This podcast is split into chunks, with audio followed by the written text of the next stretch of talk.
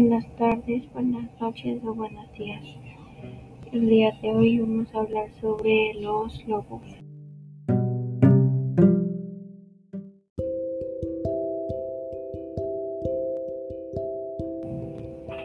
El lobo, su nombre siendo, su nombre científico siendo Canis lupus y su familia es Canis lupus familiaris, que sería la familia que involucra al perro doméstico, al perro salvaje, al lobo, entre otros. Es una especie de mamífero placentero del orden de los carnívoros. El perro doméstico, como anteriormente lo dije, es una de sus misma especie, pero de distinta secuencia de ADN, ya que son mezclas que forman un perro. El primer registro fósil data de un lobo de hace 800.000 años, por lo tanto es el animal más antiguo o viejo del planeta que haya existido o habitado. Se, se distribuyen por Norteamérica y Euroasia. Actualmente, por una serie de razones relacionadas con el hombre, los lobos solamente habitan únicamente en un una muy limitada porción del antes que fue su territorio.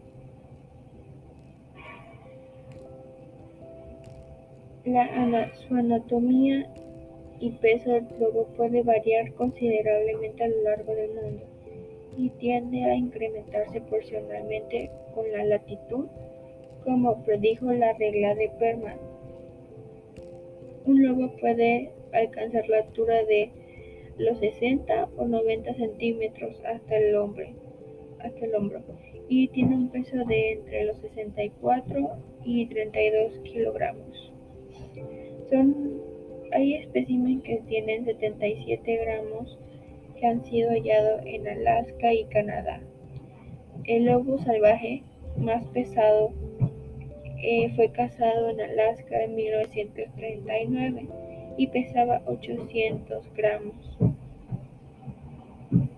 En Rusia, en el noreste de Rusia, alcanzaban los 100 kilogramos de peso. Los lobos más pequeños son las especies de los lobos árabes. Las hembras de estas pueden estar entre los 10 kilogramos en la madurez y las hembras en una población dada pesan alrededor del 20% de los machos. Los lobos pueden medir entre 1,3 a 2 metros desde el hocico hasta la punta de la cola, siendo este aproximadamente un cuarto de la longitud total del cuerpo humano. Pueden alcanzar velocidades de hasta 10 kilómetros por hora pueden alcanzar velocidades punta de 65 km por hora en una persecución.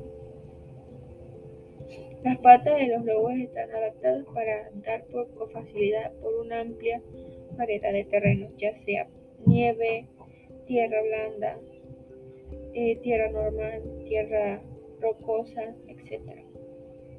Tienen una pequeña membrana entre cada dedo lo que le permite moverse por la nieve con más facilidad que con sus presas.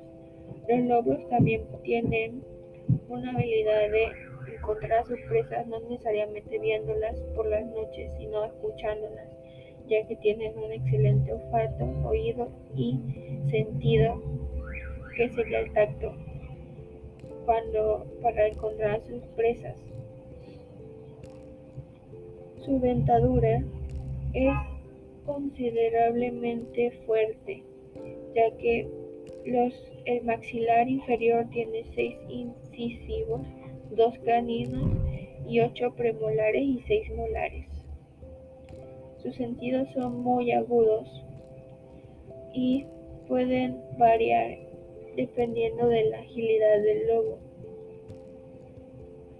Su pelaje es suave y codicioso, ya que gracias a esto hay muchas personas que lo buscan por el pelaje por ser muy suave y para bolsas o abrigos de pelaje.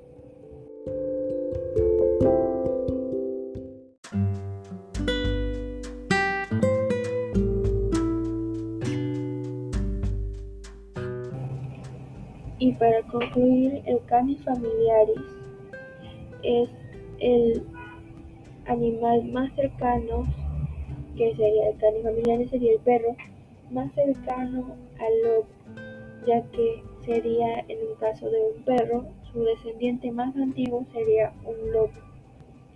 Por eso tienen las habilidades de uno, pero dependiendo de cuál sea su hogar, el perro va a ser diferente de actitud. Y espero que les haya gustado este episodio. En los siguientes episodios vamos a hablar sobre los gatos tal vez. Y eso sería todo por hoy. Espero que tengan buena tarde, buenas noches o buenos días. Nos vemos en el siguiente episodio. Chao.